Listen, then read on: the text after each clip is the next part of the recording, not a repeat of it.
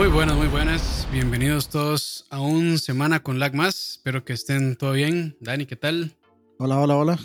Ya está, no sé, todavía no, no me acostumbro a esta calidad de video. Qué bonito. De video ya, muy fuerte, muy potente. Sí, sí, ya, es que ya, ya, se me ven todas las, las protuberancias. Qué madre. Pero bueno, ahí está. Este, el primer semana con lag, creo que estrenamos eh, la cámara de Dani. Gracias a todos ustedes, a todos sus aportes, a todo su apoyo durante estos, que son cinco o seis años. Cinco años ya. Por ahí más o menos. Entonces, pues, de ahí. Eh, no es mucho, pero es trabajo honesto. Sí, sí, sí. y, y, gracias, porque la verdad es que no, no, tienen por qué hacerlo, pero lo hacen y pues crean, crean que de todo corazón se los agradecemos. Así es, así es. Pero bueno, entonces ahí está. Eh, gracias de nuevo. Y empezamos con las noticias. Lo primero que tenemos por acá es eh, Ubisoft Forward de septiembre. De hecho, pues si les interesa, Dani y yo hicimos eh, un video haciendo la retransmisión de ese stream. Eh, nada más creo que queremos destacar un par de cosas que tal vez eran medio nuevas o interesantes o que valía la pena discutir, porque por ejemplo hablar de Watch Dogs Legion y otras cosas repetidas, yo creo que no, no, tiene, no vale tanto la pena, por lo menos en mi opinión. Eh, entonces, sí, lo primero fue que presentaron eh, gameplay de este videojuego que se llama Immortals Phoenix Rising, que antes se conocía como Gods and Monsters.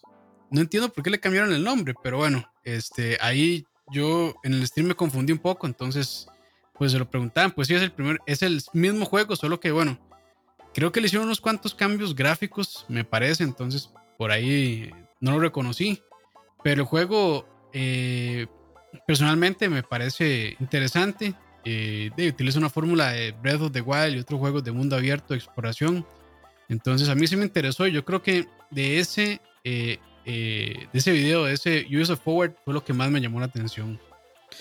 Sí, para mí, bueno, definitivamente eso fue el, lo, lo, más importante. Es un juego nuevo y es un juego que viene a salirse de lo que estamos acostumbrados de Ubisoft.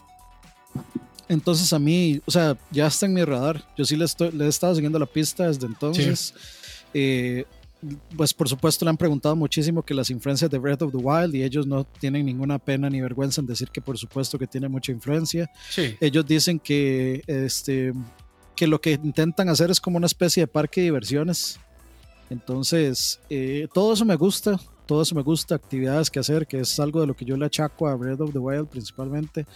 Eh, muchas de las cosas que yo vi ahí se ven muy divertidas, eh, puzzles, resolver este digamos, eh, accesar, digamos, locaciones diferentes usando platforming. Todas esas son las cosas que a mí me gustan. Entonces, yo sí estoy, o sea, a mí sí particularmente me llamó mucho, mucho la atención. Entonces, yo creo que, eh, yo creo que sí lo voy a comprar. O sea, creo que, creo que sí, no, no tengo duda que lo voy a comprar. Saludos ahí a Ed Alba, que acaba de conectarse.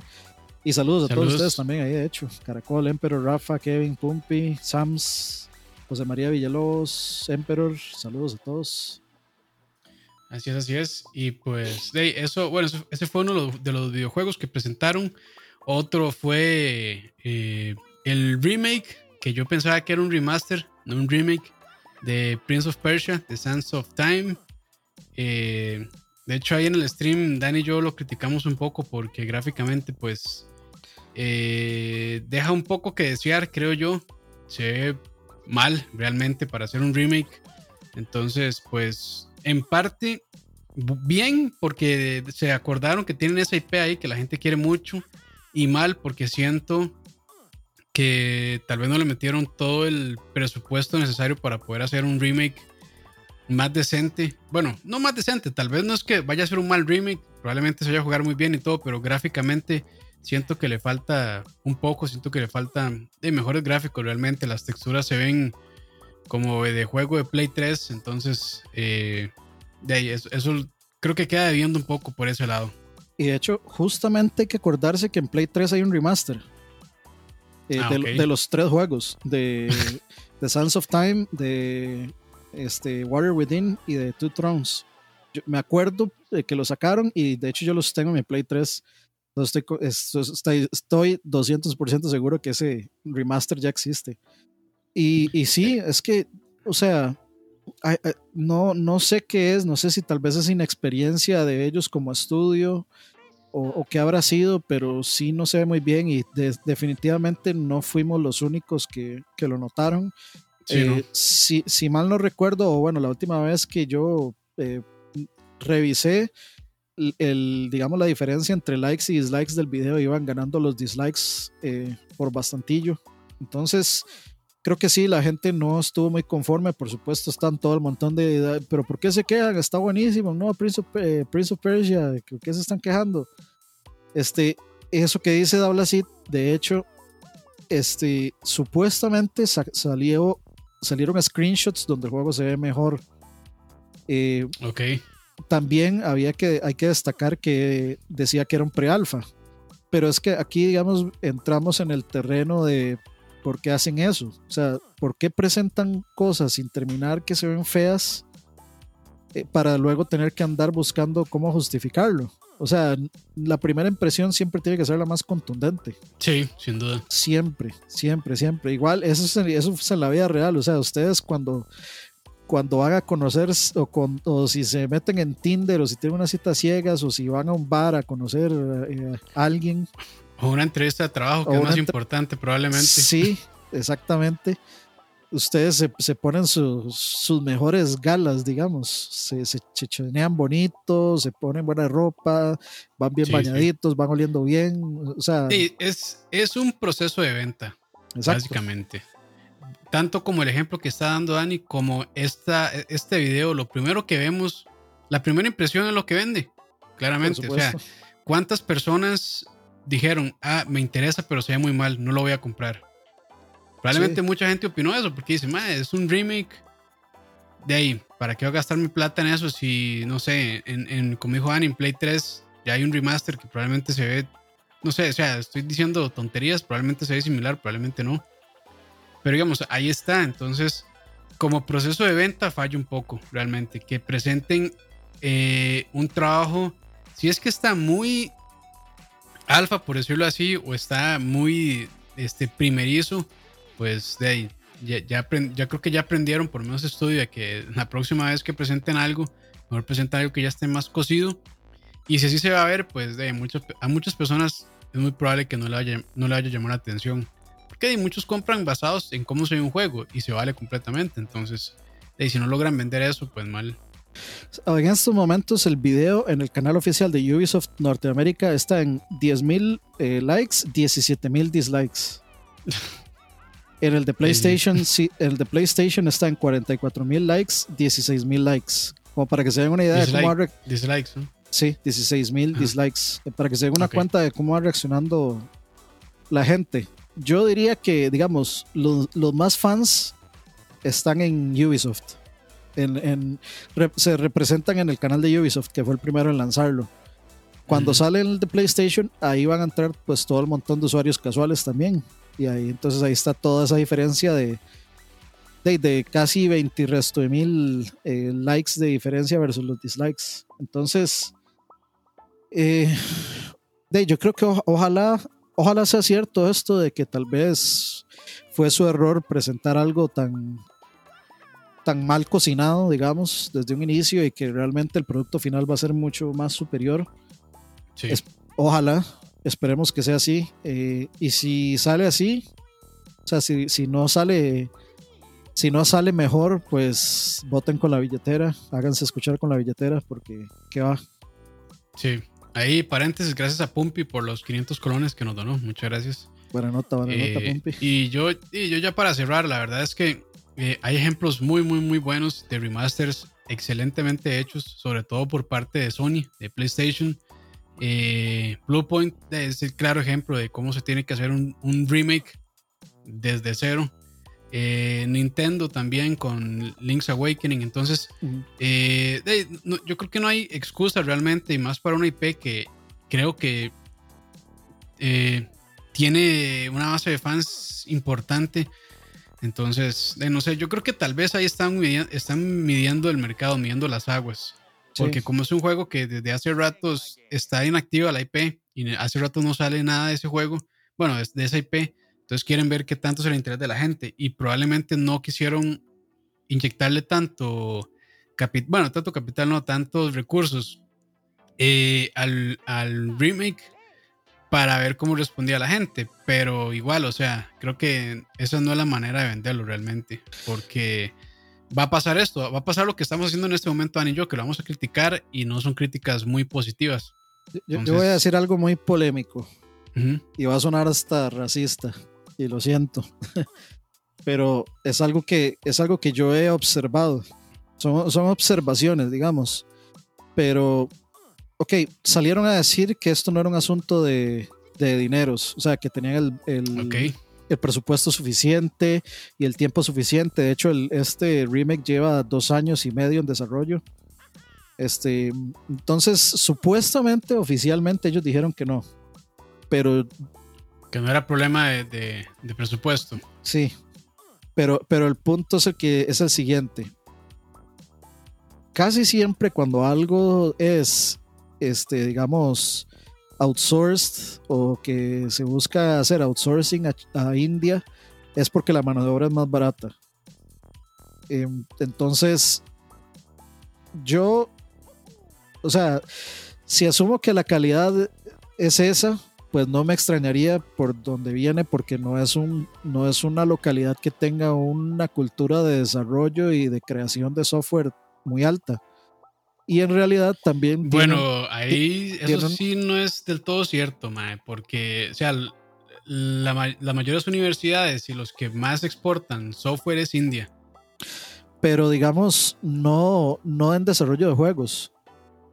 Eh, bueno, en desarrollo de juegos ahí sí, no sé la verdad, pero, o sea, en desarrollo de software probablemente sean de los países más fuertes realmente. Incluso también en, o sea, Stan ya también tiene mucho, eh, mucha presencia como outsourcing de Hollywood para efectos especiales. Y hay muchos estudios allá que hacen CGI. Entonces, pues, se están, creo que se están poniendo al, se están metiendo a la carrera realmente, pero sí les falta, creo. Y yo creo, yo creo que es ahí donde viene. Porque, bueno, al menos yo no, yo no me atrevería a comparar, digamos, CGI de alguna película hecha en la India con algo hecho en Hollywood. Porque. Mae, si lo hacen. Mae, las películas de Avengers le hacen un montón de outsourcing a estudios de la India. Sí, eh, pero digamos ahí ya. o sea, digamos, Marvel ha ido tal vez de menos a más con el CGI. Hay unas muy buenas. Y, y hay, digamos, como hay un Thanos, hay otras cosas en el universo. Hay, digamos, Black Panther en, en, en, algunas, en varias de las escenas de CGI de Black Panther que son bastante cuestionables. Habría que ver quién las hizo, ¿verdad? Pero lo que yo digo es que capacidad sí tienen. Eh, sí, sí. Hay que ver este, hay que ver este práctica, digamos. Hay que ver este estudio en específico qué, tan, qué tanta experiencia tengan. Sí, pero, o sea, yo, yo, no, yo no pondría en duda la capacidad de, de la India de poder producir software y CGI y este montón de cosas pero eh, podríamos ir cuestionar a este estudio en específico realmente. Que yo no sé si es parte de Ubisoft, yo no sé si este, es claramente nada más un outsourcing que Ubisoft le dijo a este estudio, hey, más, eh, les pagamos por hacer el remake de esto y chao, eso es todo el negocio que vamos a tener con ustedes. Realmente no sé cuál será la situación del estudio. Pero sí, digamos, por lo menos sí, este caso en específico deja mucho que desear. Eh, digamos, o sea, yo no sé, yo no sé qué punto, porque ellos dicen que es que se lo dieron a, Ubisoft India. Y, para mí tiene todo el sentido de que ellos le inyecten el, de, digamos, su propia cultura. Así debe, debería ser. Está, está, e, eso está correcto, digamos. Pero.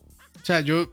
Bueno, hay la gente del chat que está. De, no sé, Es que, no sé, los desarrolladores ticos tienen tienen este, una, una, piedra en el zapato con los desarrolladores indios, realmente. Sí, sí, sí, Cuando vayan a criticar, mejor quítense la piedra y, y, sean un poquito más este, objetivos, porque realmente ahí se produce muy buen software, mae. Lo que pasa es que yo no sé de las empresas donde ustedes trabajan, qué es lo que pasa con ellos, pero con los desarrolladores indios que yo he trabajado, la verdad es que me dio muy bien, mae. Yo no puedo criticarlos realmente, entonces, este, no sé, mae, esa es realmente mi opinión y y sorry, desarrolladores ticos, porque realmente siempre que me ha tocado trabajar con desarrolladores ticos, todo el mundo critica a los indios, Y los ticos también están súper mamando porque somos unos vagabundos. Pero bueno, eso, es todo lo que iba a decir. No, es que, es que también es, hay muchas, hay, mucho que es de experiencias. Digamos, yo no tengo una muy, yo no tengo una buena experiencia con este Customer Service Indio. Es, eh, o sea, es, es, muy complicado a veces con Customer Service Indio. Eh, y también eh, he visto eh, empleos que se ven, digamos, en jaque porque deciden llevarse el, digamos, el call center a India y tal vez uno ya tiene esta, eh, uno tiene ya esta visión porque ha tratado con ellos de que no son un buen customer service, entonces nada más lo hacen porque es más obradora, mano de obra mucho más barata que la de Costa Rica. Pero, entonces, de ahí, sí, hay, mucho, hay mucho estigma, hay mucho estigma, la verdad, y tal vez hay mucha mucho clavo tal vez ahí. Sí, con estas migraciones lo que pasa ma, es que nada más llegan y se lo quitan a, a, los ticos y se lo mandan a la India sin entrenamiento. De, ma, sin entrenamiento, ¿quién va a tener un buen desempeño? Nadie en la vida. Y eso es lo que pasa, ma, nada más llegan, le tiran los pesos a ellos, van, no sé, un par de madres a la India, una o dos semanas, a migrar procesos que son bien complejos y quieren que los madres, de, no son máquinas, nadie, puede, nadie puede asumir este, procesos tan pesados en una o dos semanas. Y entonces eso es lo que pasa, porque de ahí, como quieren disminuir costos a lo máximo, nada más creen que con un entrenamiento súper escueto ya los más van a agarrar. O sea, nadie en, la, nadie en la vida, ni los ticos, ni los gringos, ni los alemanes, ni los japoneses, ni nadie. Pero bueno, ya, nos, ya nos desviamos del tema, perdón. No, no, pero está, está, bueno, está bueno discutir eso. Pero digamos, a, lo que iba es eso. Yo siento que tal vez estos más de, no tienen esta experiencia eh, y, y, y, les, y tal vez les quedó grande el proyecto. Tal vez uno hubiera pensado que Prince of Persia Se, merecía. Pero no sé, o sea, hay que, yo quiero esperar y ver qué va a pasar. Todavía falta mucho. porque el, el, otro problema que yo tengo es que este juego tiene este, fecha de 2021. O sea, ya van a estar las consolas de siguiente generación afuera. Y este juego a, como lo vimos en ese trailer, no se ve ni decente para generación actual menos para Next Gen. Sí, ¿no? Y, y es muy probable que Ubisoft lo vaya a vender para ambas generaciones. Y si lo quieren meter así en, en la siguiente generación, de, van a caer una de críticas fuertísimas. Más todavía. Sí, no, o sea, y es que no es un juego indie. O sea, no, no. Es, es, un juego, fue un juego AAA cuando salió y debería tratarse como un juego AAA. Si, si, le van a, si le van a, digamos, a pegar el logo de remake por todo lado, hagan un remake. Porque eso no, eso, eso es como un remake a medio coser. Y si, lo que, y si el juego en realidad está bien, o, el producto final termina saliendo perfectamente bien, pues que no sean tan huevones de presentarlo medio, a medio cocinar. Porque si no, nos ponen a nosotros a hacer este tipo de cuestionamientos. Sí, sí, sí. Pero bueno, ahí tienen nuestro, nuestra opinión del remake de Prince of Persia. De momento se ve mal. El siguiente juego que anunciaron, que nos interesó, fue Scott, Pilgrim vs. The World, The Game, Complete Edition, que creo que va a salir para todo el próximo año, ¿cierto? Sí, eh, no, sale en Navidades de este año. Navidades de este año, ok. Sí. Yo quiero esperar a ver si Limited Run eh, va a sacar una, una, edición de colección física o algo, porque es que, bueno, no, no sé si ustedes, cuántos de ustedes siguen a este a Limited Run en Twitter y en demás redes, pero ya, ya desde hace tiempo venía, ya, era casi un meme esto de pedirle a Limited Run este, que sacara una versión, que, que rescatara a Scott Pilgrim y pues aparentemente salía esta versión, entonces obviamente ahora sí todo el mundo brincó a decirle Limited Run, queremos que hagan algo, hagan algo, hagan algo y estoy seguro que ellos ya están detrás de, de ver cómo sacar algo, entonces yo voy a, voy a esperarme, yo ya lo tengo en Play 3, lo puedo jugar ahí, pero obviamente lo quiero, me gustaría tenerlo en Switch. Este, si no lo puedo tener en Switch, pues me lo compro, o sea, lo compro digital, si no lo puedo tener físico, pero sí, lo quiero, sí, sí, lo quiero y me alegra mucho que, que lo rescaten. Es un muy, es un beat em up. Muy eh, bueno. Muy bueno, muy bonito y con una música de chiptune increíble. Entonces, es, si quieren un juego cooperativo, es para cuatro, es un juego perfecto. Y si jugaron River City Girls, anda como por ahí, digamos. Pero es, me alegra mucho que, lo, que no dejaran que se perdiera. Me imagino el desmadre que fue pues las licencias con Universal y, y con Ubisoft. Entonces, de Ah, por dicha, por dicha lo lograron rescatar. Así es. Y ya el último juego que nos interesa hablar es de Riders, Riders Republic, que es un juego como de juegos extremos, por decirlo así. Eh, carreras y como medio MMO. No sé si MMO, no, no creo que sea MMO.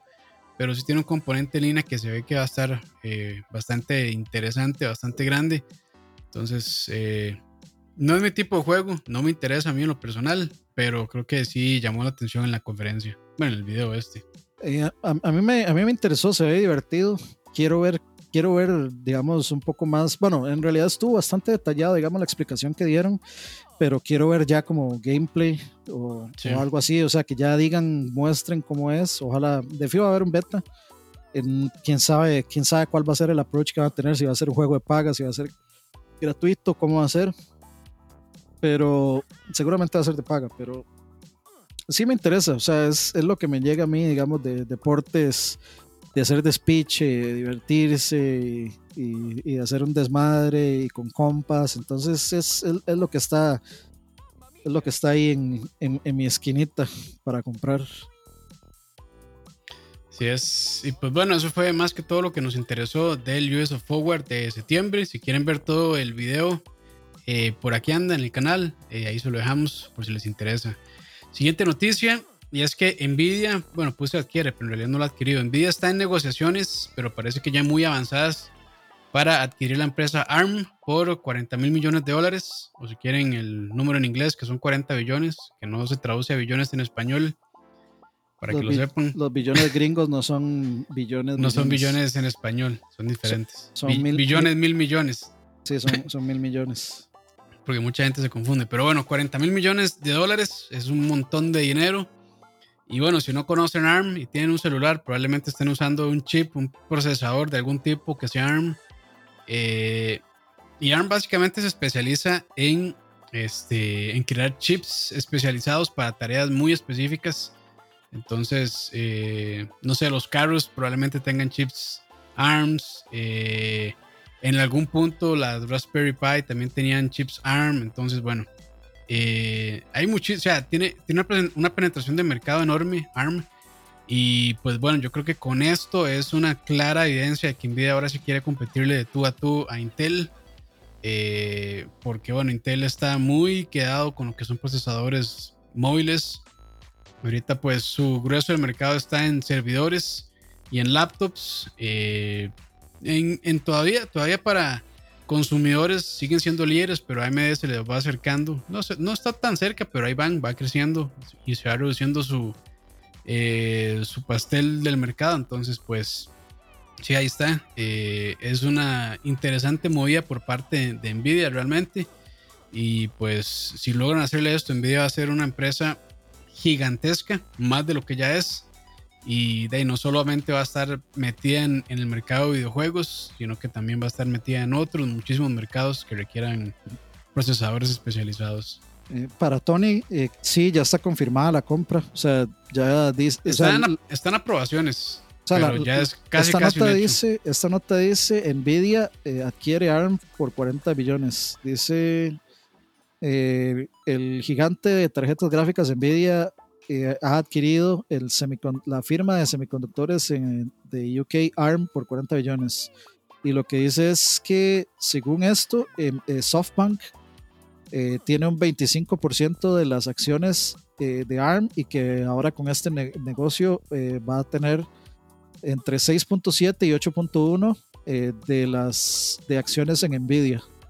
Y dependiendo de la, del performance de la compañía, SoftBank podría, le podría eh, le podrían pagar 5 billones eh, en in case or shares. No sé qué será in case. Eh, en dinero, efectivo. Pues. Ah, ok. En efectivo o en, en shares. En, acciones. En acciones de la compañía. Y que los em, empleados de ARM podrían recibir 1.5 billones de acciones de Nvidia. Entonces, yo creo, me parece bastante hecho ya según esto, no sé. No, sí, sí. O sea, ahorita, no está del todo. Eh, finiquitado. Finiquitado, pero digamos que ya, ya están por la parte legal de aprobaciones y demás. Pero sí es un hecho. Lo que pasa es que, bueno, e, este tipo de adquisiciones son muy grandes y requieren muchas aprobaciones y demás, pero sí, ya, ya, es, ya es un hecho, realmente. sea, todavía no, Nvidia no es dueño porque no se ha dado ya como la firma como tal y las aprobaciones y demás, pero... O sea, difícilmente se van a echar para atrás ya. Ah, difícilmente se van a echar para atrás, correcto. Dice que, bueno, que la expectativa es que ya el, el trato se cierre para marzo del próximo, de, para el marzo del, marzo del 2022, perdón. Entonces, este, de ahí está. Ya vamos a ver a Nvidia, pues montadísimo realmente el mercado y ya ahora sí a competirle a Intel realmente y a AMD también. Bueno, y, digamos, comprar a esta gente, ¿qué es lo que, qué es lo que haría? o sea, ¿qué, ¿a dónde, qué ganaría Nvidia de tener a ARM, digamos? Mercado móviles y me imagino que también de ciertas IPs, cierto código de procesamiento y demás que utilicen ellos muy especializado que me imagino que van a poder incorporar en las, en las GPUs en algún momento. ¿Para hacer qué? No sé realmente pero probablemente sí vayan a utilizar cierta tecnología que tenga ARM para poder incluirla en sus procesadores. Y bueno, también eh, en celulares y demás, probablemente ya va, a dejar de ser tecnología ARM, va a pasar a ser tecnología NVIDIA. Entonces, pues hay muchas cosas, ¿verdad? Entonces, o sea, yo tampoco conozco muy a fondo todo lo que hace ARM. Eh, conozco muy por encima la empresa realmente, pero sí sé que se dedican a hacer CPUs muy especializados para ciertas acciones. Y pues básicamente ahorita el, grueso, uno, uno, uno de las, digamos, de los núcleos del negocio ARM está en los celulares. Entonces, pues ahí quiere decir que Nvidia también va a empezar a, pues, a beneficiarse de las compras de chips de todas estas empresas, porque casi todos los eh, fabricantes utilizan chips ARM. Eh, Samsung, bueno, eh, Apple ya también va a empezar a usar ARM supuestamente, y va a del lado Intel. O sea que Nvidia se, se, compró todo el mercado de celulares. De, pues básicamente. O sea, bueno, y, no es que digamos el chip como tal, la tarjeta madre, procesador y CPU, todo lo haga ARM, sino que ARM hace como ciertos CPUs muy especializados, pero le provee a todas las manufactureras, le provee a Samsung, le provee a al que usted le llame, que tenga Android, les provee. Y tiene, también tiene la mejor cartera de clientes, digamos. Sí, sí, sí, sí, sin duda. Y de ahí, ahí está Apple también metido, que tengo entendido que Apple iba a empezar también a usar procesadores ARM y dejar de usar Intel. Entonces ya con eso es un, también una parte del negocio muy, muy grande. Bueno, que de, es un poco también contrarrestar que AMD tiene las consolas, a las consolas menos el Switch. Que, que, ahí sí la pegó demasiado bien Nvidia, eh, metiéndose con el Switch y con lo que está vendiendo el Switch, pues me imagino la cantidad de réditos que le está dejando Nvidia también. Sí, probablemente sea importante, sí. Pues sí, hay que esperar a ver entonces. Seguramente vamos a comenzar a ver Nvidia Phones muy pronto.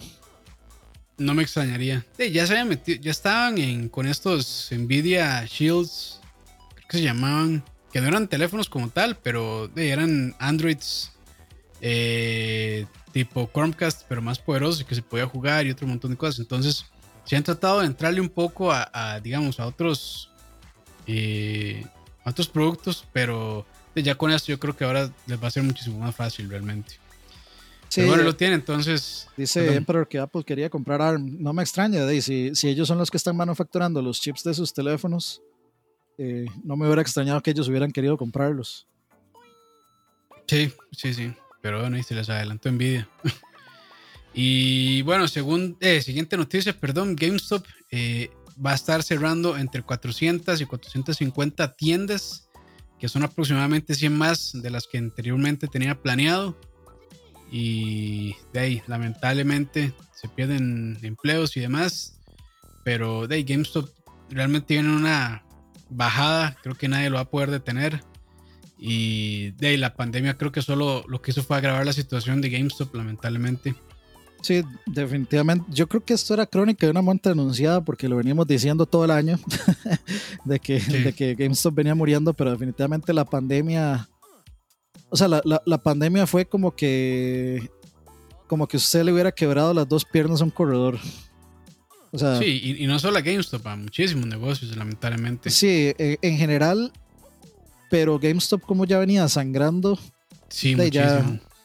O sea, lo dejó práctica. Ya, ya déjenlo, ya está muerto literalmente. Sí. Eh, eh, no, sé, o sea, por supuesto que me entristece por la gente, pero no me entristece entre más veo y busco casos y escucho testimonios de, de, sus prácticas comerciales y de cómo tratan a la gente y, y digamos de los déspotas que son ciertos de los managers eh, que bueno ahora están supuestamente vendiendo alcohol alcohol que hacen ellos in-house y sin ningún tipo de aprobación del, de la de, de, la digamos asociación sanitaria de Estados Unidos que ahorita no me acuerdo cuál es la, el nombre de, de, de esa pero Sí, o sea, hay mucho, hay, hay, mucho por qué odiar esa compañía, sinceramente. Si ustedes buscan un poquito en, en YouTube, sobran eh, videos testimoniales de, de, gente. Yo, eh, es la segunda vez que lo digo, pero yo sigo un canal, el de Camelot eh,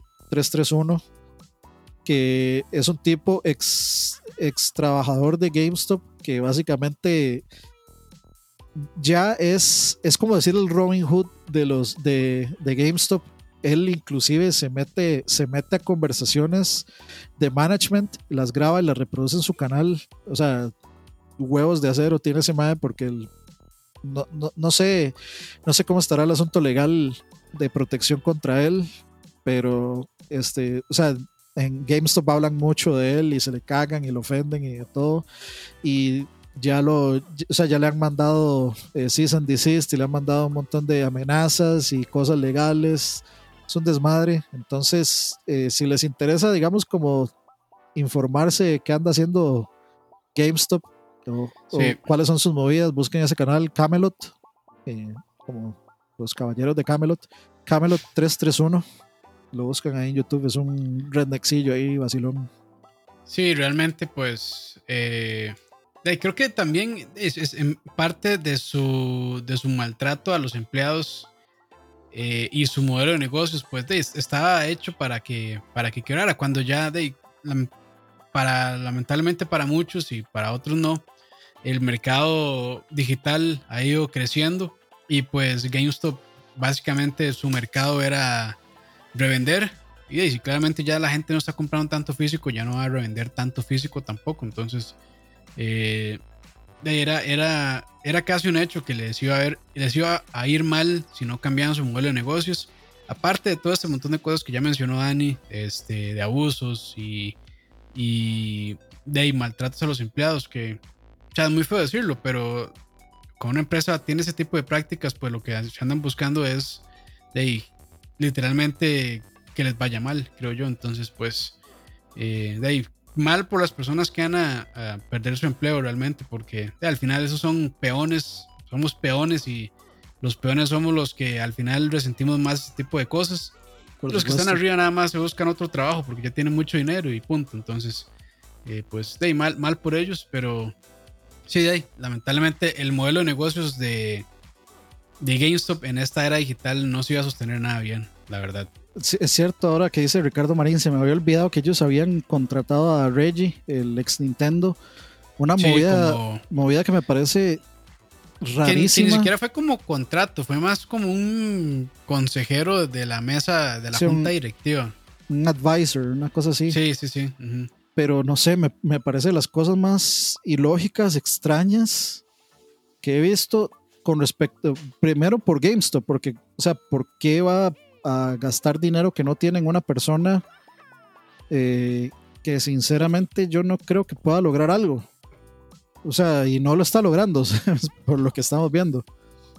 Es eh, que también se metió, se, metió, en un barco que ya está casi que todo hundido. Sí, es, exacto. A menos de que el plan sea reformar GameStop en otra cosa no sé, en, en, un, una empresa de esports o una cosa así extraña, no sé. Sí, que ya, que ya había tratado de hacerlo, porque uno entraba a GameStop en los últimos, no sé, cinco años y era básicamente puro peluche de, de videojuegos. Sí, casi, sí, casi que, o sea, la, la, las, casi que videojuegos como tal, así, solo juegos y consolas están relegados a una esquina de la tienda y el resto estaba forrada de de peluches, de camisetas, de vasos, de pura memorabilia de, videojuegos. Sí, sí, sí. Eh, sí, sí, pero la estrategia era reformular la empresa. De sí, pero hasta ahora no se ve nada, digamos.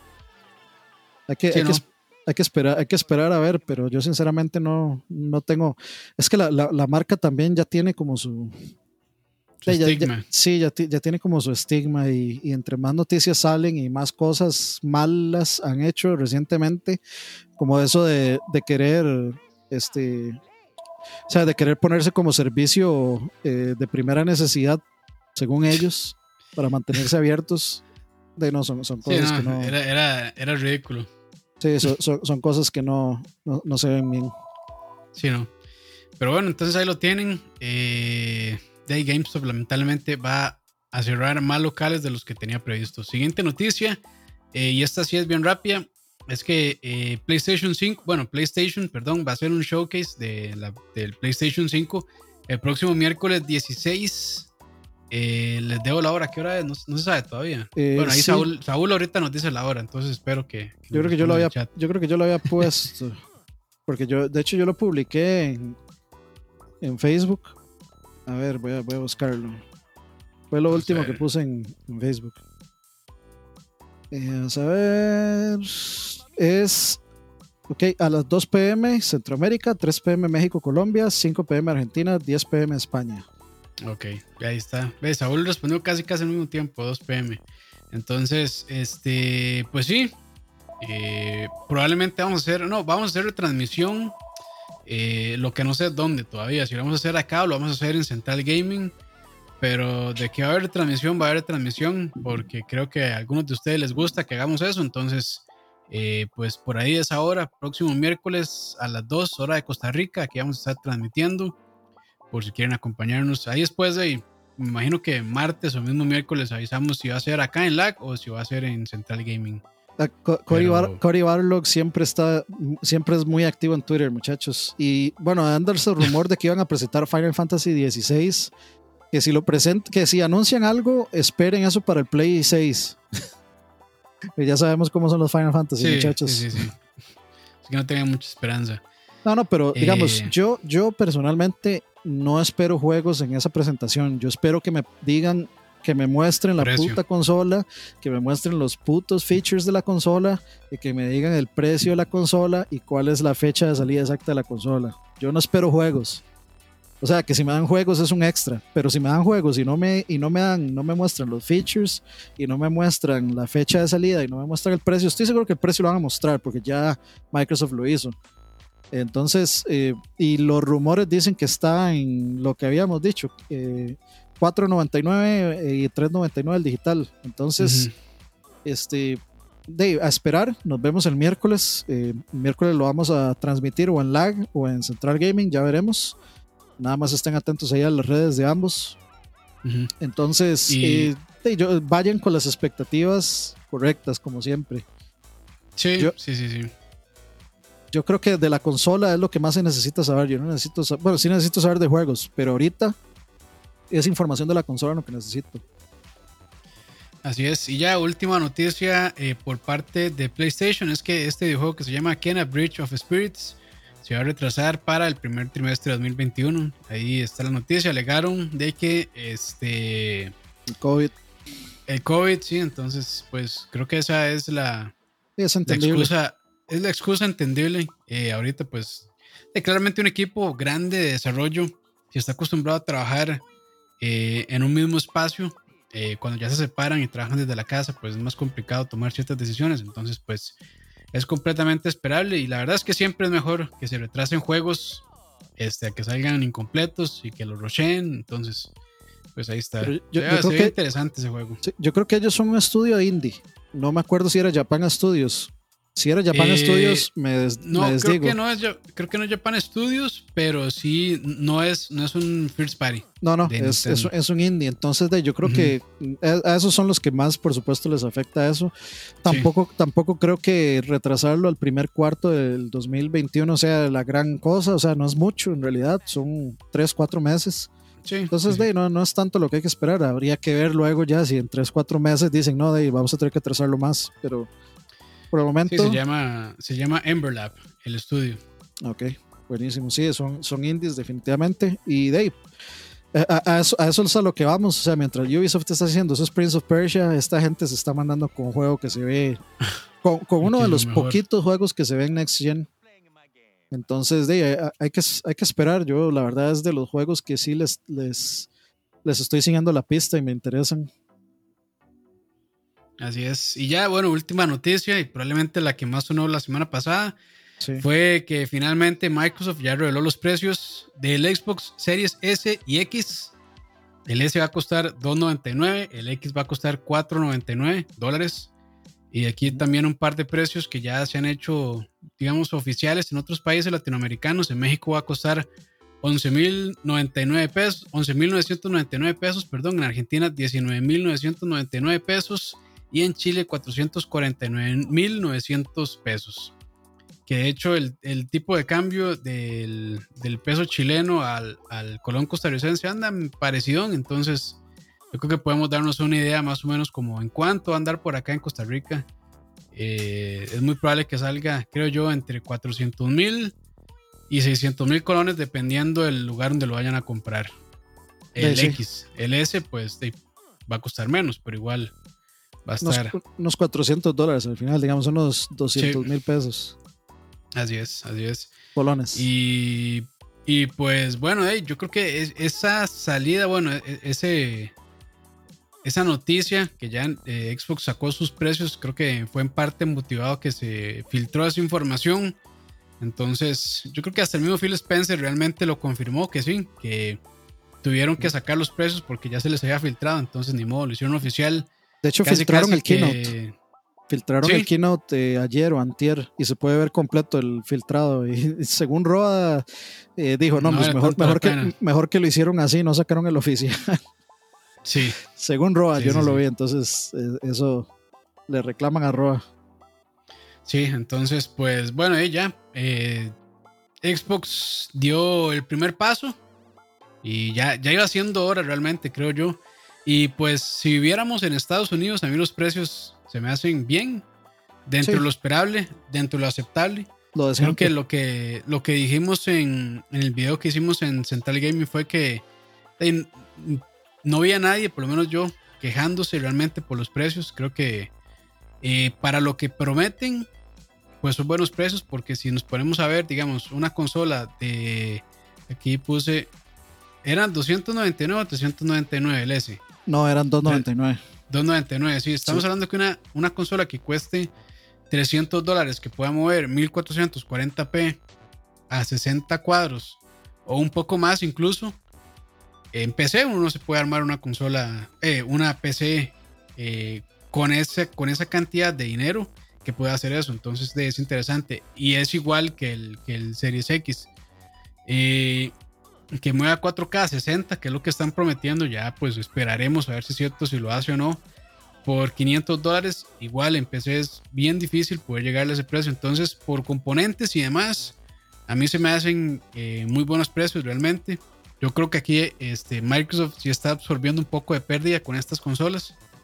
Pero de eso no, no lo. Bueno, probablemente sí lo sabremos. Pero eh, por lo menos lo que yo puedo decir es que los precios me parecen bien realmente. De hecho, eh, Coalition, los que hacen eh, Gears, publicaron que ahorita, bueno, publicaron un montón de las cosas que están implementando para la versión Next Gen de Gears 5 y entre esas estaban barajando la idea de, multiplayer corriendo a 120 frames en los dos, en S y en X, que van a poner a la gente a pensar este, bueno, a cierta gente a pensar comprar un monitor en vez de un tele para poder jugar a 120 frames. Sí, sí, porque ahorita los teles, bueno, está este Nvidia, pero ese Nvidia es, extremadamente caro.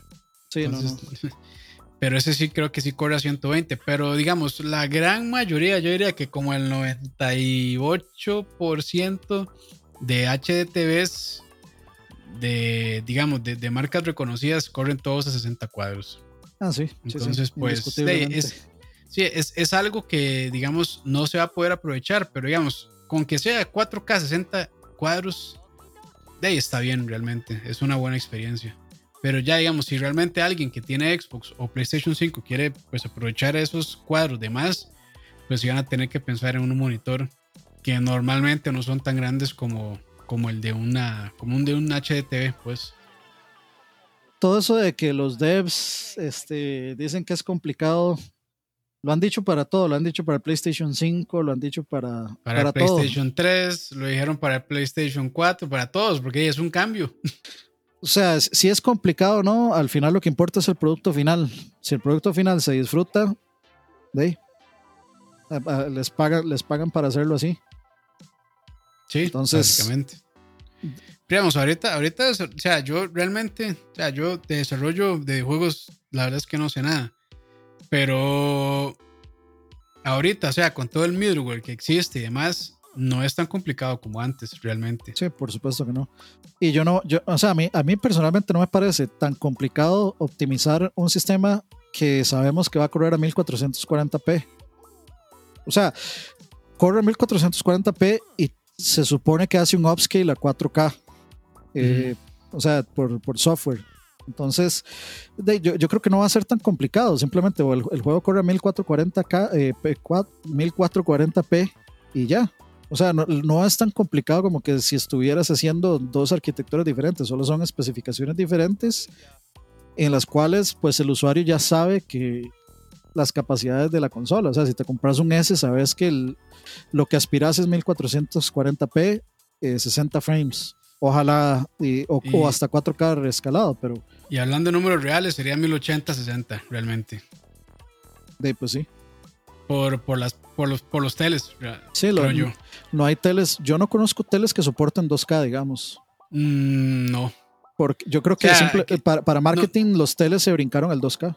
Sí. O sea, yo no me atrevo a asegurarlo porque probablemente haya alguna televisión extraña que corra 2K.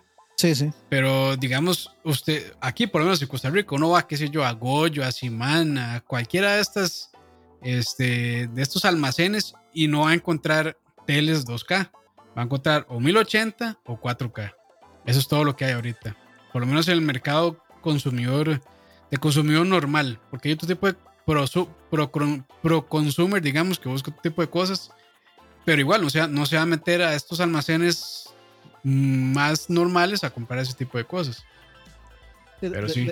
De, hecho, a, mí se me hace más complicado, digamos, hacer, un, hacer que la versión corra en un PlayStation 5 y un, y un Series X, que son arquitecturas iguales pero distintas, porque uno maneja que el supuesto disco duro milagroso y el otro eh, otro tipo de cosas, el DirectX, el, D, el DLSS, este, todo este montón de cosas extra que uno tiene que el otro no.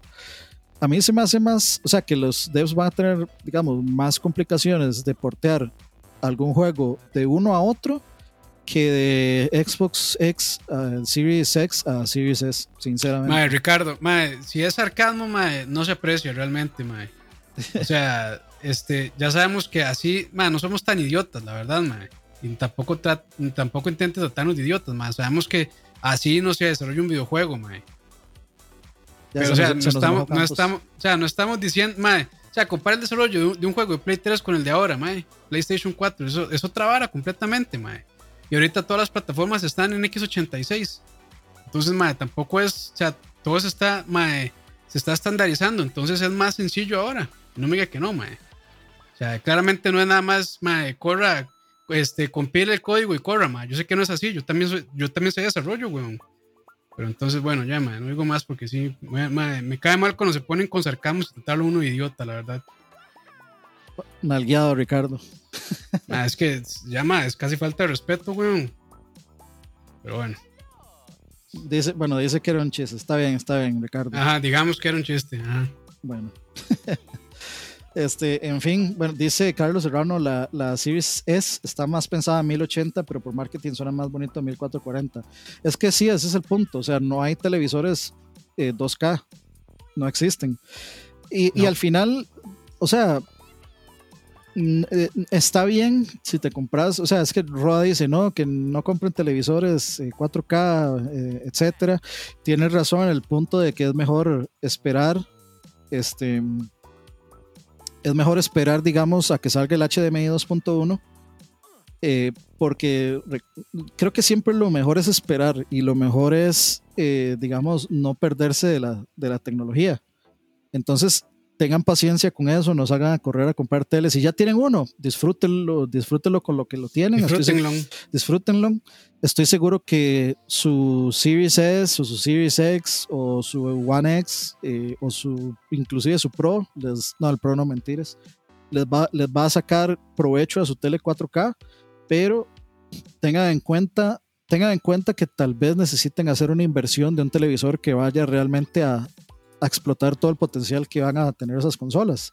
O sea, si ustedes tienen, por ejemplo, eh, si logran conseguirse un televisor que soporte 120, 120 Hz, este, pues yo, yo, yo me espero, yo estoy en eso, yo, yo estoy esperando ver cuál es, la, cuál es la opción. Primero porque no sé qué me va a ofrecer el PlayStation 5 todavía.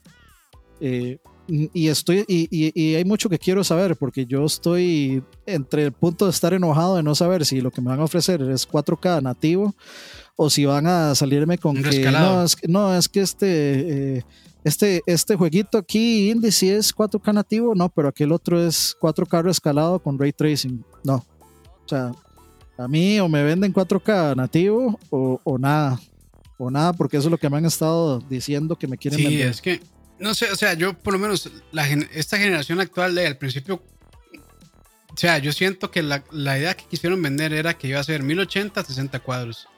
Y sí, hay, hay consolas que sí lo logran. Eh, hay juegos que también lo logran con la consola base.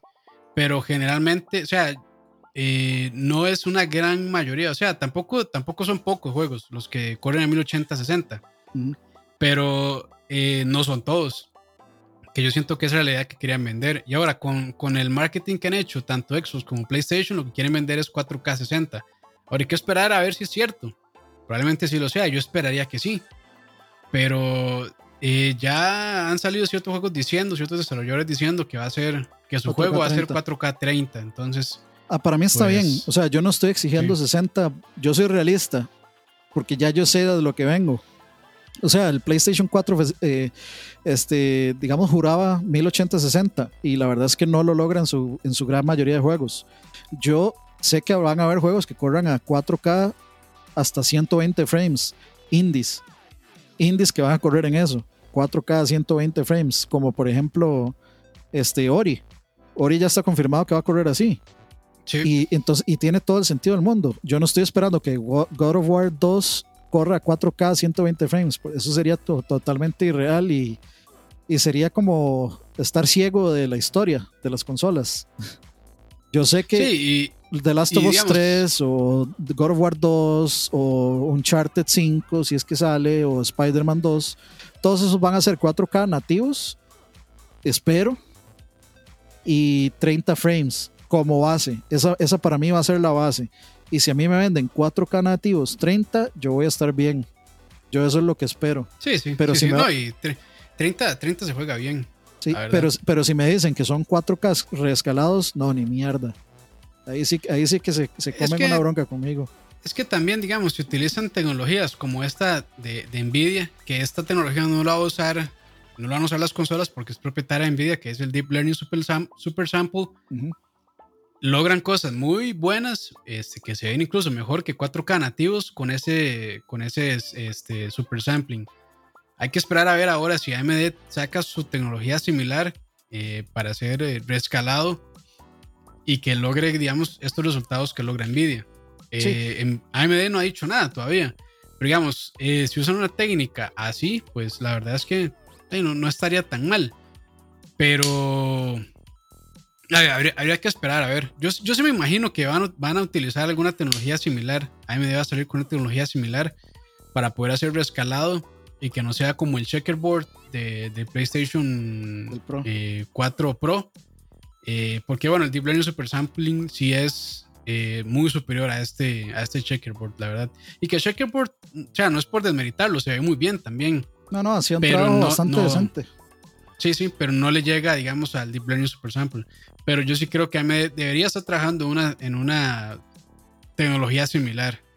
A como di, ya, también va a salir con su ray tracing, que ya di, pues muchos desarrolladores lo han confirmado. Entonces también hay que esperar a ver AMD qué tal con sus algoritmos de, para poder hacer ray tracing. O sea, si, si la tecnología que van a usar de rescalado es magia negra al punto de que es prácticamente invisible la diferencia entre el nativo y, y rescalado, mm, está bien. Adelante, adelante con todo. Eh, si, eso va, si eso es deep learning, super sampling o como sea que se vaya a llamar, si es que va a haber algo de, eh, de AMD, que seguramente sí, tienen que hacer algo al respecto. Eh, pues adelante. Lo que a mí me caga y lo que nos debería cagar a todos es que nos vendan lo que nos vendan trampas. O sea, digamos que si Sí, mercadeo. Que, que, nos, que el PlayStation 4 Pro diga, esta es una consola 4K y, y me haga trampa haciendo checkerboard. Eso quiere decir de no, no es 4K realmente. o sea, no realmente Sí, sí. es 4K, sino que la letra pequeña dice este 4K rescalado con checkerboard, la la la la la. O sea, es como esperar que el 4K que vemos en Netflix sea 4K, o sea, no es 4K, Sí. es 4K, Sí, y aquí, pero y aquí, y aquí es asumir, porque yo creo que eh, muchos, y yo me incluyo ahí, de hecho, eh, no tenemos pantallas 4K. sí, yo no y, tengo. probablemente, y probablemente estemos pensando en, en hacer, digamos, el cambio en algún momento cuando no estemos tan mal, con la economía tan rota y para el carajo, tal vez en una pantalla 4K. Pero yo creo que una gran mayoría de, de jugadores ahorita todavía están en 1080, entonces es muy probable que todavía, digamos, este, en 1080 esas consolas vayan a ir súper bien. Y 1080, 60 sin ningún problema. Entonces ya hay que esperar este, de ya las versiones 4K y ver qué pasa. Pero sí, ahorita es, ahorita es como mucho de, de estamos haciendo conjeturas. Sí, sí, sí. Pero sí, ya, ya habrá que esperar. Yo, yo, yo, ojalá, y probablemente no van a hablar de eso, pero me gustaría muchísimo que hablen de las capacidades técnicas en este video que va a hacer el PlayStation el próximo miércoles. Ellos que ya lo dijeron muestren así. Sí, sí. Ellos dijeron que, o Mark Cerny dijo que, él- que ellos iban a hacer un breakdown de la consola. Que yo todavía sigo esperando ese video. Pero de a estas alturas no sabemos ni, ni precio Nah. ni fecha. Entonces no esperaría que en esta. Oja, bueno, pero ojalá. O sea, la, la verdad es que no me importa si hacen, si esto es puro tecnicidad de yo quiero conocer qué es lo que voy a comprar. Yo no voy a comprarlo a ciegas. Por más que yo ame mi PlayStation 4, me parezca una gran consola no, no, voy a, no, voy a pagarles de fijo el 5 si, si no me dicen qué es, cómo es y, cuánto es. Sí. Pero bueno, ahí, ya ahí están entonces los precios, ahora sí oficiales de Xbox Series S y Series X. Entonces, pues nada más esperar el próximo eh, miércoles. Yo creo que dependiendo del próximo, bueno, no, ya mucha gente yo creo que ya, ya tiene, si pensaban comprar consola, ya probablemente tienen decidida cuál. Entonces, no, no creo que el miércoles vaya a ser como muy decisivo para, para algunas personas si irse por una Xbox o irse por un PlayStation 5. Pero bueno, este, esto es todo lo que tenemos para hoy. Entonces- nada más un par ahí para leer un par de comentarios. Dice Ok. Dablacid. Ma, pero que no sean de Ricardo Marín, no, yo creo que se fue y todo. ya que ya se fue regañado. Ya se- Saludos. Ya, ya se, dio- ya se suscribió al canal y todo. Ah, está bueno. No, dice, eh, pero serían mentiras por omisión. Sí, y eso es el pan de cada día del marketing, muchachos, y del PR. Mentiras por omisión. ¿Qué es una mentira por omisión? No decir algo. O decir, esto es 4K, pero no decir si es 4K realmente o cómo funciona ese 4K. Y de eso, eso es, eso es lo que comemos en la tecnología todos los días, esas mentiras por omisión. Y por eso es que todo el mundo dice, no vamos a hacernos de ideas hasta que se hagan los benchmarks. Y por eso es que Michael dice, eh, o sea, Michael hace todos los benchmarks él, eh, con todos los componentes él. Eh, Campos hace sus propios benchmarks también. No, yo, yo no. Yo nada más, yo nada más pongo así en, en la esquinita la- el contador de frames. Ese es mi benchmark. Sí, entonces, eh, sí, eso- ese es el pan de cada día, las mentiras por omisión. Y dice Manuel, la conferencia donde hablaron con 20 minutos del sistema de audio, no hablaron de esos temas. No. Eh, a- o sea, hablaron por encima de la tecnología que va a usar el PlayStation 5. Por ejemplo, hablaron de la diferencia que va a traer la velocidad del, del Solid State Drive, la diferencia en el audio, que eso es una de las cosas que a mí más me interesan. Y de hecho, el día que se soltaron, el día que confirmaron los leaks de los precios de Xbox, Sony sacó un video hablando eh, de muestra del audio. Búsquenlo en la página de Sony, no en la de PlayStation, en la página de Sony, pero habla, es un video sobre el audio, ustedes se ponen sus audífonos y ahí van a escuchar, digamos, surround, que sinceramente el ejemplo no es como el mejor, hay mejores, si buscan el, el, el audio de la barbería, eh, como barbería virtual, algo así se llama. es, es un audio espectacular para, para digamos, probar el, el sonido binaural y el sonido, digamos, eh, a 360 grados. Eh, entonces le, están entrando le están entrando con eso. Y de, ya para cerrar Leonardo Valerín que donó 2500 dice lo malo de este cambio es que se debe pesar se debe pesar también cambiar por TV que no solo tenga 4K sino que venga con HDMI 2.1 sí sí es eh, pero pero es lo mejor es lo mejor es una decisión que llaman future proof a prueba del futuro. O sea que, que ustedes no van a quedar este, digamos, completamente obsoletos desde el momento que lo compraron, sino que ya les va a quedar bien bueno, para los siguientes tres años, cuatro años, cinco años. Sí, pero una pantalla con HDMI 2.0 no es que va a estar obsoleta, solo que no va a tener la banda ancha necesaria para poder, digamos, mostrar los 120 Hz que, que nos quieren vender. Sí, porque creo que creo que no estoy del todo seguro, pero creo que 2.0 todavía no aguanta, hasta 60 Hz. Pero bueno, voy a, voy a, y mejor aquí a buscar para no mamar porque después peor. Sí, de hecho, eh, hemos estado barajando la posibilidad de hacer un video sobre teles, teles 4K, qué buscar, qué, cuáles son las cosas que tienen que buscar y, y cosas así, o sea, como una guía de compras. Eh, no sabemos si se va a tirar en Central Gaming o, o dónde, pero este igual eh, ya, veremos. Y a Emma dice: Vengo a malgastar 10 dólares, viva lag, Linux, anime y gatos. ya vi, huele, huele a miados ahí. Huele a miados. Sí, me parece que HM 2.0 aguanta, aguanta hasta 4K 60. Suficiente, en realidad. Suficiente para jugar, sí. Suficiente para jugar. Sí, sí. Pero bueno, muchachos, llegamos al final ya. Llegamos al Saludos a Ricardo Marín en el hueco donde esté llorando. No, mentira, mae. Pero no, me vuelva, no me vuelva a escribir así porque si la próxima lo baneo. Igual ya se suscribió, entonces ya se hizo el trabajo él solo. a ver, a ver si, está o no. No, no, no está. no, no, ya, ya, sí fue. Perdón. Adiós. Nos vemos, muchachos. Pura vida. Bueno, chao. Pura vida.